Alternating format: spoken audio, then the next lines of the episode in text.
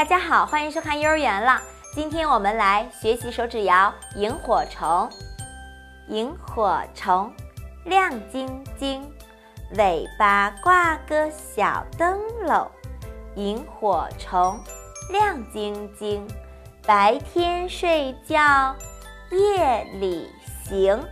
这个啊是一个小童谣，家长可以告诉孩子，萤火虫的尾部有一个发光器，夏天夜里飞起来就像小灯笼一样。给小朋友讲讲古代的故事。相传古时候有个爱学习的穷人，晚上不舍得放下书，家里也没有灯，于是啊就捉了很多萤火虫放在一起，当做灯照亮读书，被传为美谈。